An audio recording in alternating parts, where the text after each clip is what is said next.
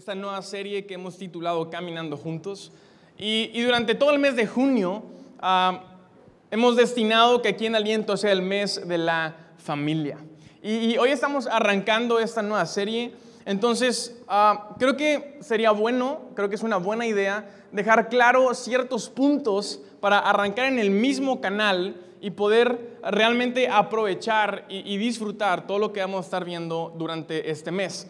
Y, creo que hay varias preguntas que tenemos que empezar contestando.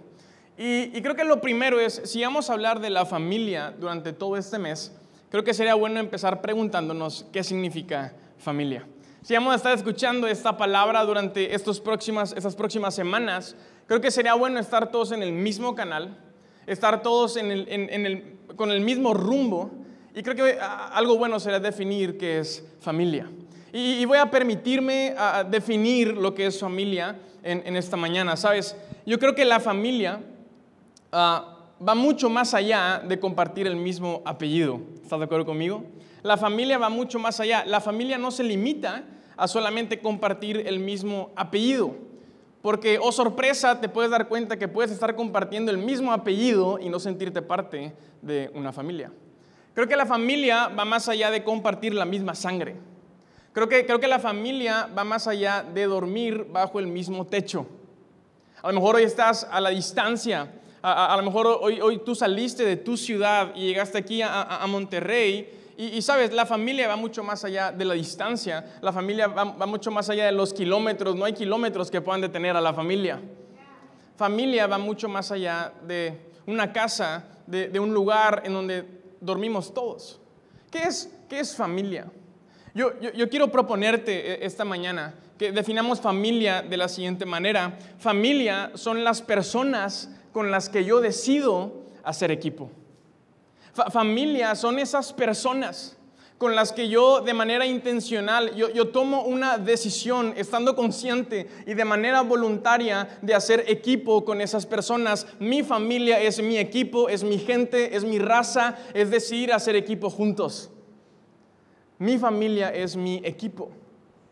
Ahora, cuando hacemos equipo y, cuando hacemos familia, cuando nos ponemos de acuerdo para hacer un equipo, no somos familia por una semana. No, no, no, somos familia por, bueno, los próximos seis meses o, vamos a ver el año y en diciembre vemos si renovamos ese contrato de ser familia. No, no, no somos familia por poco tiempo, somos familia para toda la vida. Mi, mi familia es mi equipo de por vida, eso es familia. Son esas personas, yo he decidido hacer contigo, he decidido que hagamos juntos familia. A lo mejor tenemos el mismo apellido, a lo mejor dormimos bajo el mismo techo, a lo mejor no. Yo no sé con qué circunstancia tú has tenido que, lidiar a lo largo de tu vida. A lo mejor saliste de tu estado, de tu país, a lo mejor estás al parecer solo en esta ciudad, pero déjame decirte que familia es, solo, es, solo, es más que eso. Familias son las personas con las que tú decides hacer equipo y aquí en Aliento somos personas que estamos dispuestos a hacer equipo contigo. Eso es familia. Ahora, otra pregunta que creo tenemos que hacernos es si la familia es realmente importante. Porque si la familia no es importante, pues como que para qué dedicarle todo un mes a la familia. ¿Será que la familia es importante? O a lo mejor la familia ya es una idea anticuada. A lo mejor es algo que ya pasó de moda. A lo mejor es solamente una estructura social. ¿Será o no será importante la familia? Y sabes, creo que cuando nos hacemos esa pregunta, nuestra respuesta va a depender mucho de nuestra experiencia al crecer en una familia. Creo que cuando tú y yo nos topamos con esa pregunta, ¿es la familia importante? Nuestra respuesta va a depender de cuál ha sido nuestra experiencia al crecer en nuestra familia. Y no solamente eso, creo que incluso esa respuesta puede cambiar con el paso del tiempo. Y, lo puedo ver en, mi vida y lo puedo ver en mi experiencia con mi familia. Cuando, tú me haces esa pregunta a mí, ¿es la familia importante? Vienen a mi, mente ciertos recuerdos y momentos en mi vida con mi familia, momentos en donde yo no dudaría ni un segundo, claro, la familia es importante.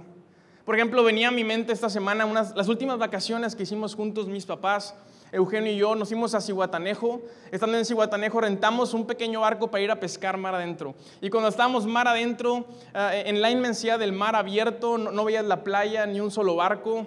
Detuvimos el barco por unos minutos y nos echamos un clavado los cuatro en, el mar abierto, con el cielo azul eh, eh, eh, arriba, muertos de miedo porque no sabes lo que hay debajo de tus pies, pero estábamos ahí riéndonos, disfrutando, porque sabes, en el mar la vida es más sabrosa. Claro, no lo dudaría, la familia es importante. Me acordé del día de mi boda. Eh, entrar al altar con, mi papá y con mi mamá juntos en uno de los días más importantes y trascendentes de mi vida. Claro, no lo dudaría. Claro que la familia es importante. Pero vienen también a mi mente otros momentos. Y, no, vamos a, no vamos a arrancar este mes pretendiendo de que eso no sucede en nuestras familias. Y vienen a mi mente pleitos y, discusiones y enojos y heridas. Eh, todo eso que también es parte de la familia. y sabes, desde niño, yo me acuerdo que cuando era incluso un niño, cuando tenía unos 10 años, cuando me peleaba con mis papás y, yo estaba enojado, yo les decía a mis papás, voy a irme de la casa. Voy a irme de... Desde chiquito dando lata, era un cadillo y, y voy a irme. Dios me lo va a pagar con un hijo así, estoy seguro. Y voy a irme de la casa. Yo creo que ya los tenía, les decía, ustedes no son mis papás, ustedes no ni me quieren. Y, y mi papá me decía, ahí está la puerta, pásale. Y me acuerdo que en una ocasión estaba enojado y, agarré una mochilita que yo, según yo me iba a ir, ahí tenía una mochilita, eché dos calzoncillos ahí de caricaturas y, y un par de manzanas, porque es todo lo que necesitas para ir contra el mundo.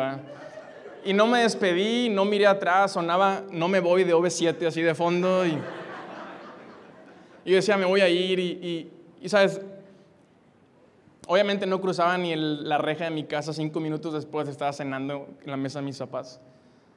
Pero es una realidad y me llama la atención cómo incluso desde niños hay emociones y pensamientos dentro de nosotros que nos empujan y nos quieren empujar lejos de la familia. El tiempo pasa y las cosas no se vuelven más fáciles. Te conviertes en un adolescente, en un joven, empiezas a tomar tus decisiones, quieres ser independiente, tienes una pareja, te casas, llega la familia política, eso lo hace más complicado. Y a lo largo de nuestra vida experimentamos, y yo voy a ser honesto el día de hoy, y espero que tú lo seas contigo mismo, experimentamos todas estas emociones y pensamientos que quieren empujarnos lejos de la familia. Ahora, yo quiero que tú dejes tu respuesta, a lo mejor tú tienes una respuesta de si la familia es importante o no. A lo mejor tú llegaste el día de hoy pensando por qué vamos a hablar de eso y por qué tenemos que hablar de eso durante todo un mes. Pero yo quiero invitarte a que por unos minutos dejes a un lado tu respuesta y, esas emociones y esos pensamientos y podamos ver qué es lo que Dios piensa acerca de la familia. Sabes, la Biblia habla acerca de la familia. Y en Génesis hay una historia que creo nos da bastante claridad sobre la perspectiva de Dios sobre la familia. Eh, eh, en Génesis capítulo 6, a partir de esta historia, encontramos la, la vida de Noé. Es, una historia ah, famosa, conocida. Ahora, el contexto de esta historia es que en Génesis capítulo 1 Dios crea al ser humano. Y, Dios crea al ser humano con un propósito y, Dios sopla aliento de vida y vemos nacer al primer ser humano, Adán, después Eva, el comienzo de la humanidad. El problema es que pocos capítulos después las cosas se salen de control y lo que estaba dentro del plan no se cumple. No por culpa de Dios, sino por culpa del ser humano. Y en Génesis capítulo 6, verso 6, encontramos uno de los, de los, versículos más tristes de la Biblia, en donde Dios está cansado y este verso dice, Dios se lamentó de haber creado al ser humano y se le partió el corazón. Dios está cansado y, y sabes, Dios le habla a Noé Dice la Biblia que Noé fue el único hombre justo, intachable sobre la tierra. Y Dios dice, va, a caer un diluvio, va a llover y el agua va a cubrir toda la tierra y todo va a morir, va a haber destrucción. Y tú, Noé, te he escogido a ti y a tu familia, a ti, a tu esposa, a tus hijos y a las esposas de tus hijos para que construyas un arca y ustedes sobrevivan este diluvio. Y a partir de Génesis 6 tú puedes leer esta historia. Y dicho y hecho, Noé construyó un arca Tiempo después cayó un diluvio, las aguas llenaron la tierra. Y en Génesis, en ese momento, vemos un antes y un después. Ahora, hay varias formas en las que tú y yo podemos ver esta historia. Tú y yo podemos ver la historia de Noé como, como la historia de un Dios, como la historia de un barco, como la historia de un diluvio y destrucción. O tú y yo podemos ver la historia de Noé como la historia de una familia. Dios decide empezar de nuevo. Dios decide darle vuelta a la hoja. Dios decide que haya un borrón y cuenta nueva. Y sabes, cuando tú empiezas de nuevo en tu vida, cuando cambias y le das vuelta a la hoja, pones atención en los detalles, ¿verdad? Cuando empezamos de nuevo, ponemos atención en los detalles. Y quiero, quiero que veamos los detalles. Dios decide escribir una nueva historia para la humanidad y Dios toma la decisión de escribir esta historia a través de una familia. Dios quiere que haya una nueva historia para los seres humanos y decide escoger una familia para escribir esta nueva historia. La historia de Noé es la historia de una familia. Dios decide empezar de nuevo. Y el empezar de nuevo lo pone en manos de una familia. Sabes, a Dios le importa la familia.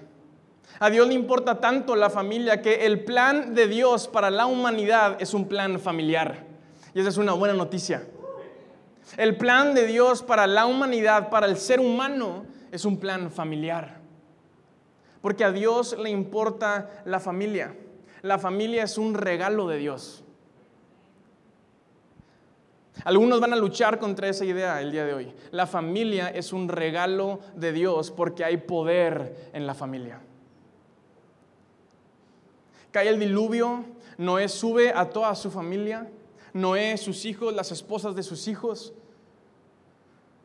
Tiempo después, las aguas descienden.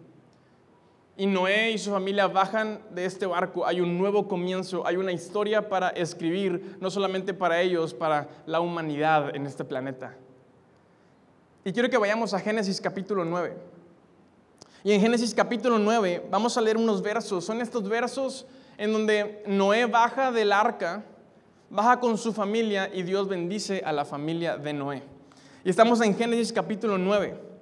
Dice, después Dios bendijo a Noé y a sus hijos y les dijo, sean fructíferos y multiplíquense, llenen la tierra, todos los animales de la tierra, todas las aves del cielo, todos los animales pequeños que corren por el suelo y todos los peces del mar tendrán, ¿qué dice? Temor y terror de ustedes. Yo les he puesto bajo su autoridad. Se los he dado a ustedes como que como alimento, como les he dado también los granos y las verduras. Dios bendice a Noé y a su familia. Y quiero que tú y yo podamos dimensionar estas palabras de Dios para esa familia. Quiero que no solamente nos quedemos con lo que literalmente podemos leer ahí, quiero que veamos lo que esto representa. Y, y Dios bendice a esta familia de tres maneras. Número uno, les dice, multiplíquense, den fruto y llenen la tierra. Número dos, les dice, todos los animales, los grandes, los pequeños, los que se arrastran, los que vuelan, les tienen temor y terror a ustedes. Este es un buen versículo para sacar cuando tienes que matar un cucaracho en tu casa. Porque todos somos valientes hasta que el cucaracho vuela. Te salen unos gritos agudos que ni sabías que tenían. Me platicaron. Todos los animales tienen temor y terror de ustedes. Y número tres, les dice, yo les he dado alimento. Lo que ustedes necesitan, yo ya se los he dado. Y quiero que vean lo que esto representa. Número uno, Dios les está diciendo, multiplíquense, llenen la tierra, les está dando propósito como familia. Número dos, los animales, aquellas bestias que los rodean, les tienen temor a ustedes. ¿Por qué? Porque yo les he dado autoridad a ustedes como familia. Yo les he dado el alimento que necesitan porque yo a ustedes como familia les he dado provisión. Propósito, autoridad y provisión. Y yo me hago esta pregunta. ¿Qué no puede lograr una familia que tiene propósito, autoridad y provisión? ¿Qué no puede alcanzar? ¿Qué no puede superar? Que no puede enfrentar una familia que tiene propósito, autoridad y todo lo que necesita. Y, voy más allá, ¿qué puede detener? ¿Qué puede limitar? ¿Qué puede dividir? ¿Qué puede destruir a una familia que está llena de propósito, de autoridad y provisión? ¿Cómo se ve una familia Quiero que te la imagines, porque yo me la estoy imaginando. Me la imagino como una familia todoterreno. Me la imagino como una familia que sale adelante, como una familia esforzada, trabajadora, unida, como una familia que ha aprendido a ser un equipo, porque si algo tiene es propósito, autoridad y provisión. Y en medio de cualquier circunstancia, e, esas familias, esa familia es una familia que pueden venir las aguas y no se ahogará, pueden venir las llamas y no se quemarán, pueden venir los problemas, las batallas y no serán derrotados. Ahora, ¿qué tiene que ver esto contigo y conmigo? Ciertamente no somos Noé y su familia no es mi familia. Y no estamos aquí para pretender que tú y yo somos esa familia y que tú y yo somos Noé. Porque para empezar, tu familia y mi familia son diferentes, todas las familias son diferentes, son únicas, son especiales. Ciertamente mi familia no es esa familia de Génesis. Ciertamente yo como hombre no soy Noé. Pero de lo que sí estoy seguro es que el Dios que estaba interesado en esa familia es el mismo Dios que está interesado en mi familia. De lo que sí estoy seguro es que el Dios que respaldó a Noé y a su familia es el mismo Dios que quiere respaldar hoy tu familia y mi familia. El Dios que bendijo a la familia de Noé es el mismo Dios que quiere bendecir tu familia y mi familia este domingo, durante este mes, el próximo año, durante los próximos 5, 10, 15, porque la familia es para toda la vida. Dios quiere, Dios quiere llenar tu familia de propósito. Una familia con propósito es una familia que sabe por qué se levanta todos los días.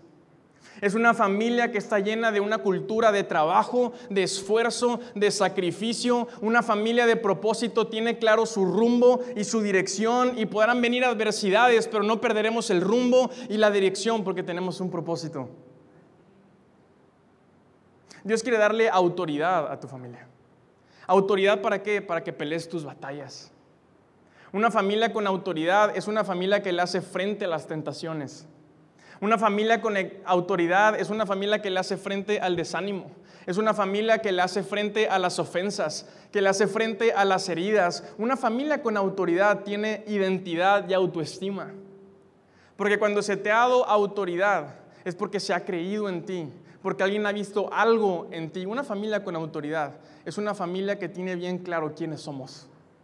No es una familia que anda dando lástima, no es una familia que anda cabizbaja, no es una familia que anda con caras largas. Hay autoridad, tenemos autoridad, tenemos un propósito. Y Dios te ha dado de su provisión. Ahora, la provisión de Dios va mucho más allá de las cosas materiales. Para las cosas materiales, Dios nos ha dado propósito y autoridad para que salgamos todos los días a trabajar y pongamos pan sobre nuestra mesa. La provisión de Dios va mucho más allá de lo material. La, provisión de Dios para nosotros, mi provisión, la provisión de mi familia, todo lo que mi familia necesita. En las diferentes etapas en las que estemos. Yo acabo de formar una familia. Este mes Cordy y yo cumplimos un año de casados y estamos en una etapa. Y, años después vendrá otra etapa. Todo lo que yo, yo tengo claro que todo lo que mi familia necesita, lo encuentro. La provisión de Dios para mi familia la encuentro en quien es Cristo Jesús. Jesucristo es suficiente y como Jesús es suficiente, todo lo que yo necesito y todo lo que mi familia necesito lo puedo encontrar en la persona de Cristo Jesús. Cuando conozco a Cristo Jesús, cuando he entendido lo que Él ha hecho para mí y para mi familia, puedo darme cuenta que cualquier necesidad que yo tenga en mi espíritu, en mi alma o en mi cuerpo, como Jesús es suficiente, Él es el pan de vida y Jesús dijo, el que coma de mí no tendrá hambre, el que beba de mí no tendrá sed jamás. Él es lo que mi familia necesita. Él es esa provisión eterna, suficiente del Padre para mi familia. Mi, necesidad espiritual, Él vino a salvarnos. La, necesidad es en mi alma. ¿Qué, está en mi alma? Está mi voluntad, están mis pensamientos, está, están mis emociones. Jesús no solamente vino a salvarme, vino también a sanarme, a sanar mis emociones, vino a restaurarme, vino a darme libertad, Aún lo que mi cuerpo necesita, Cristo Jesús es suficiente. Él es mi provisión. Y él, quiere bendecirnos. Él quiere bendecir a tu familia con propósito, con autoridad y con provisión. Dios quiere bendecir a tu equipo. Ahora, si, si, si el plan, vamos a empezar a aterrizar esto, si el plan de Dios es un plan familiar, si para Dios la familia es importante, porque entonces mi familia a veces parece todo menos una familia. Tú, tú, puedes decir, ciertamente, sí, mi familia es un equipo, pero es el equipo que siempre pierde. Y, y, no solamente es el equipo que pierde en el marcador, perdimos el partido y nos peleamos entre nosotros mismos. O sea, ni de acuerdo nos pudimos poner. Sabes, el arma más poderosa que tiene tu familia, el arma más poderosa de una familia es la unidad.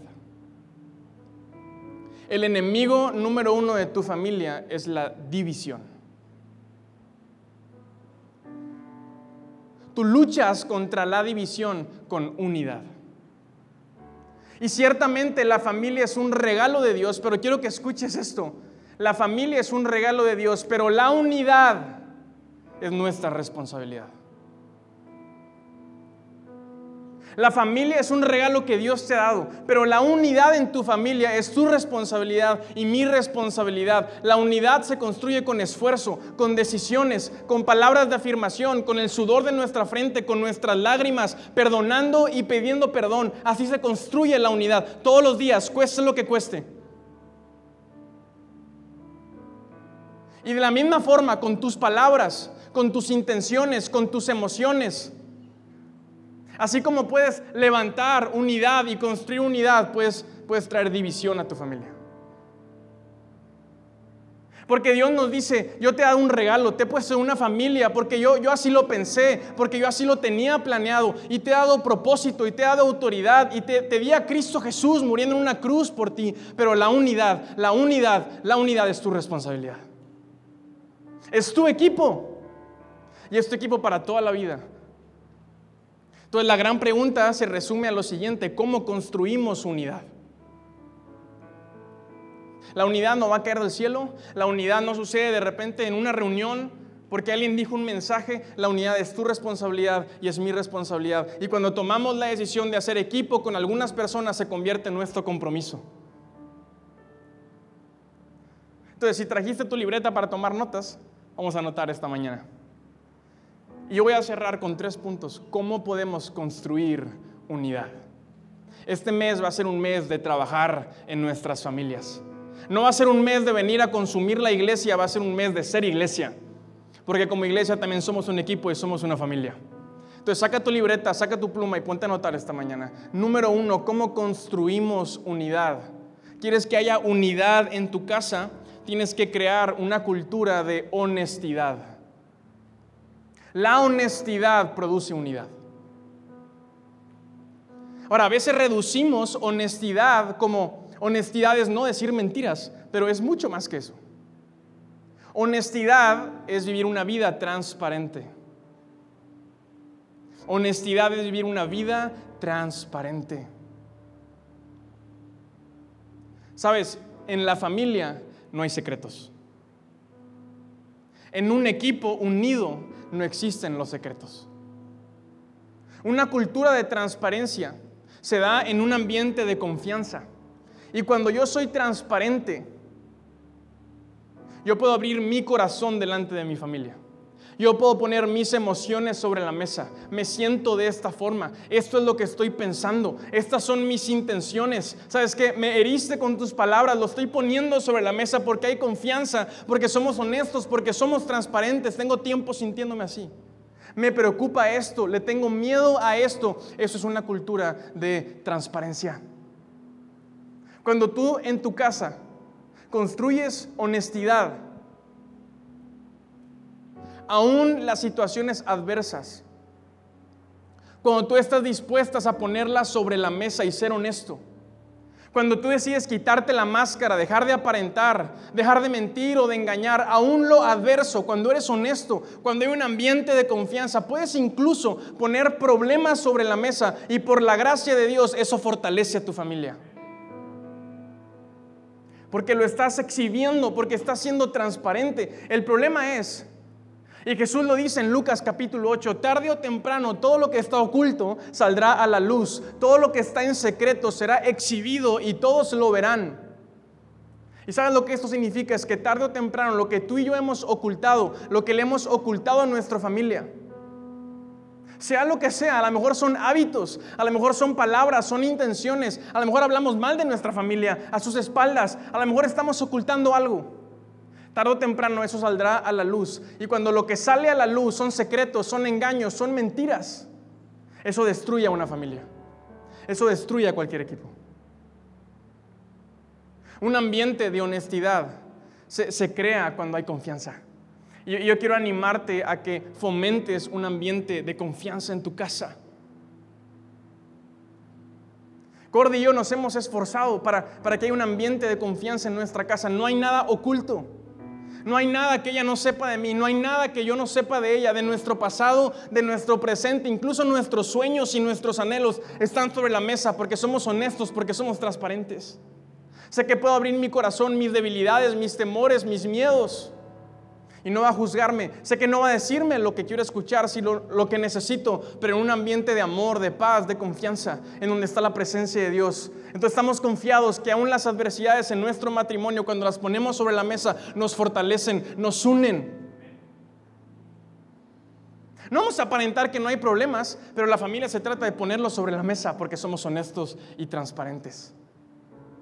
Número uno, honestidad. Número dos, ¿Qué, construye unidad en nuestras familias? Número dos, la empatía. Empatía. Y quiero ir a Gálatas capítulo 6. Gálatas capítulo 6, verso 2. Dice lo siguiente, ayúdense a llevar los unos las cargas de los otros y obedezcan de esa manera la ley de Cristo. Pablo le escribe esta carta a los Gálatas y les dice, ayúdense unos a otros a llevar sus cargas. Lleven las cargas los unos de los otros. De esa forma cumplirán la ley de Cristo. ¿Y sabes lo que Pablo en otras palabras está diciendo a través de esta carta? Es sepan que ahí donde están en familia, ahí donde están haciendo equipo, sepan, tengan por seguro que sea una convicción en sus corazones que no están solos. Y ese es el corazón de toda familia. El poder darte cuenta que no estás solo. Ese es el corazón de un equipo unido. No estás solo, somos un equipo. Recuerda, el día, de, el día mañana, durante este año, el próximo año, recuerda que no estás solo. Somos un equipo. Recuerda, empezamos juntos, terminamos juntos. Recuerda, nadie se queda atrás. No se trata de quién puede llegar más rápido a la meta, se trata de llegar juntos porque somos una familia, porque somos un equipo. No estamos compitiendo entre familias aquí en Aliento, somos una familia. No se trata de llegar rápido, se trata de llegar completos porque nadie se queda atrás, porque eso es ser familia. Pero eso, eso requiere empatía. Tomar, tomar las palabras de Pablo significa que hay una carga en tu corazón por llevar las cargas de los demás. Porque hay una carga en, en, mi corazón como hijo de estar al pendiente de mis padres, de mi hermano, de mi esposa, de la familia de mi esposa, de aquellas personas que no tienen mi apellido, ni llevan mi sangre, ni duermen conmigo, pero son mi familia. ¿Por qué? Porque ha abierto los ojos a la realidad de que un día Cristo Jesús llevó mis cargas en la cruz y si Él llevó mis cargas, lo mínimo que puedo hacer es responder mostrando ese amor que se me ha mostrado, esa gracia, esa misericordia. Dios fue empativo, empativo conmigo, entonces yo puedo mostrar empatía a los demás. Yo, me pregunto, y, me hacía esta pregunta honestamente esta semana, si las palabras, de, si, las paredes de nuestras casas pudieran hablar, ¿qué dirían? Si, las palabras, si las paredes de nuestras casas que nos escuchan, que escuchan a nuestras familias, pudieran hablar, ¿qué dirían? Hablamos palabras de afirmación. Constantemente hablamos en familia, vamos, no estás solo, ánimo, estamos contigo. Sé lo que te preocupa. Vamos, relájate, está bien. ¿Cómo puedo ayudarte? A lo mejor ni siquiera sabemos qué es lo que le preocupa a la persona que está a nuestro lado. A lo mejor ni siquiera sabemos, ah, ¿Qué está sintiendo en su corazón? A lo mejor ni siquiera sabemos cuáles son sus sueños. ¿Por qué? Porque no hemos tenido el interés de siquiera preguntarle. Cuando me doy cuenta que soy parte de un equipo, dejo de exigirle a mi equipo y empiezo a servir a mi equipo. Dejo de señalar a mi equipo y empiezo a ver cómo puedo servirlo, cómo puedo servirte, cómo puedo ayudarte, cómo puedo cargar tus cargas, porque no estamos solos. Pero tiene que importarme.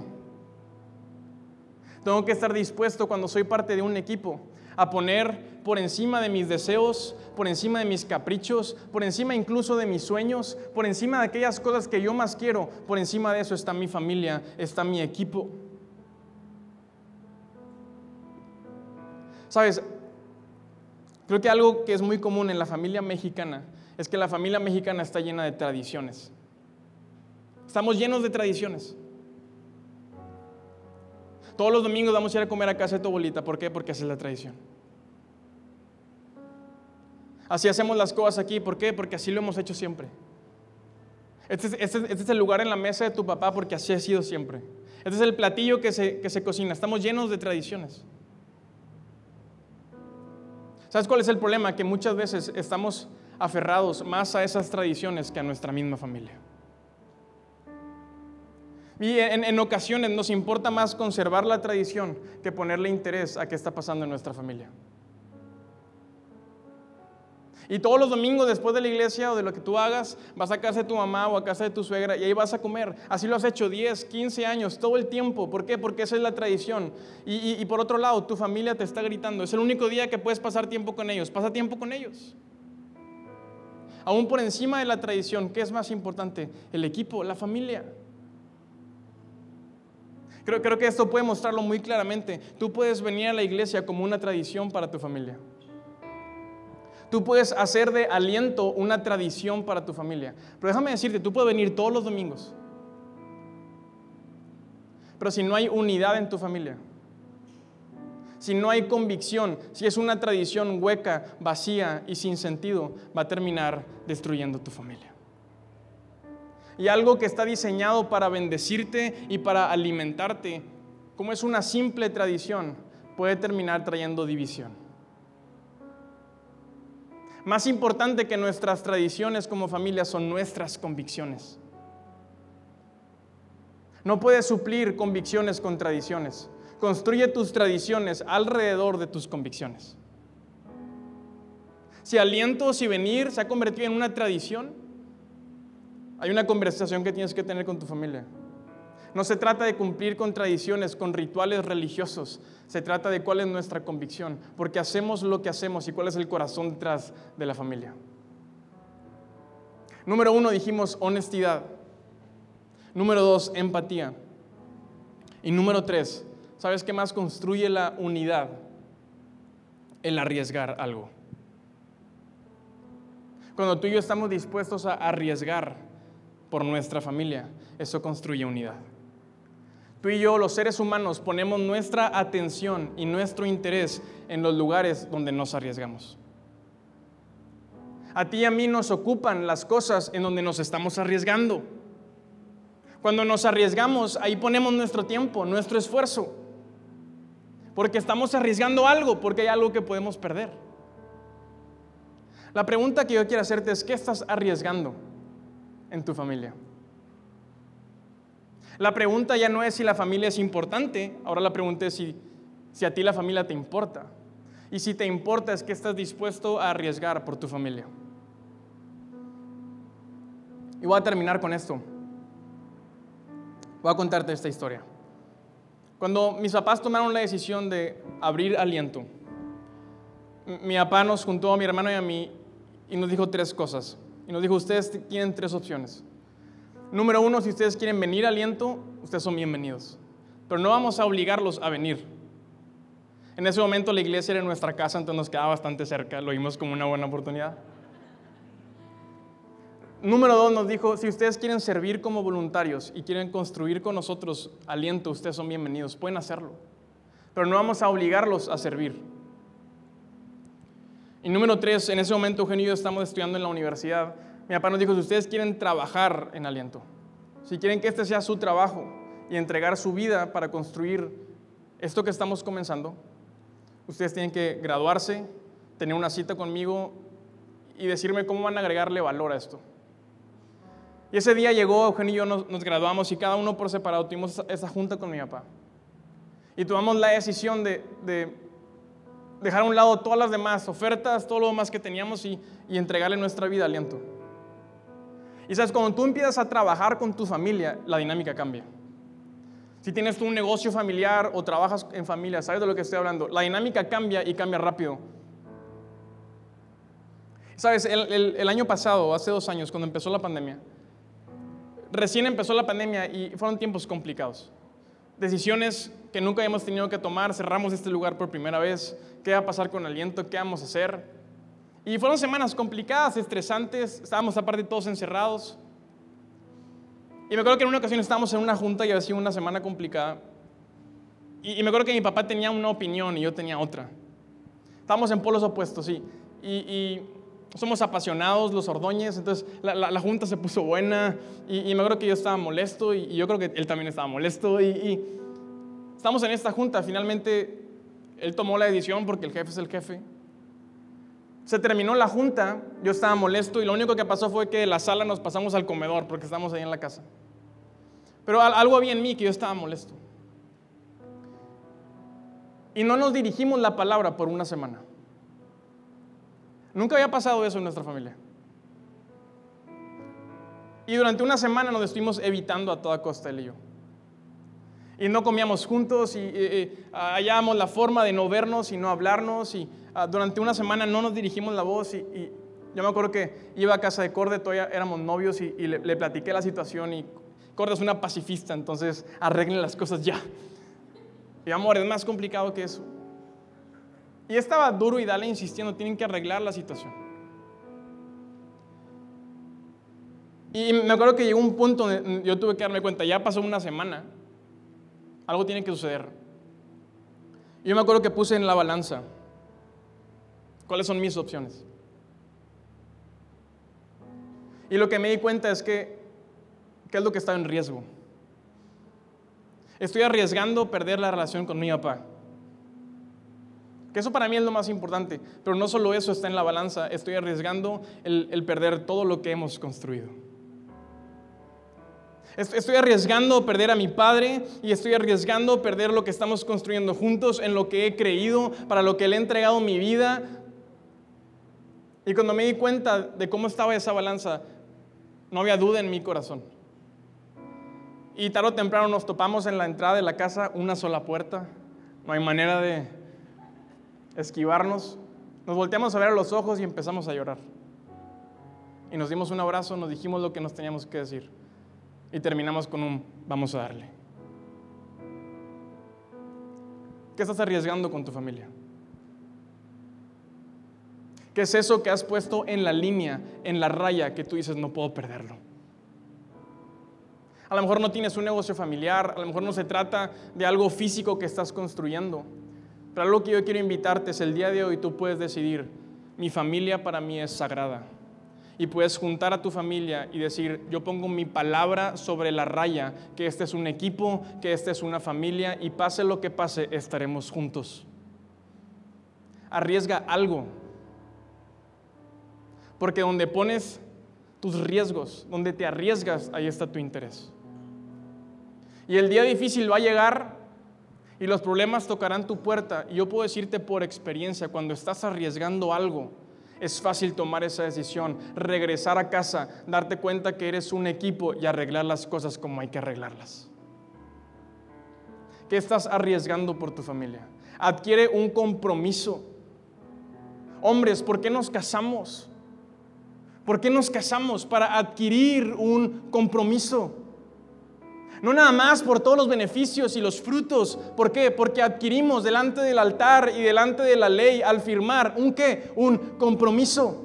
Y no hay plan B, no hay plan C, no hay plan D, no hay lo vemos en cinco años, eh, nos estamos casando. Hasta que la muerte nos separe, estoy adquiriendo un compromiso contigo, con nuestra familia, hasta que mi vida se termine en esta tierra. en otras palabras, lo estoy arriesgando todo. Tú por mí y yo por ti. Si no has adquirido compromisos en tu casa, se te va a hacer muy fácil el día de mañana salirte por esa puerta y no regresar. ¿Estamos? Honestidad, empatía y tomar riesgos. ¿Cuál es mi oración y cuál ha sido mi oración esta semana? Es que durante este mes Dios te dé gracia para que surjan todas las conversaciones que tienes que tener con tu familia.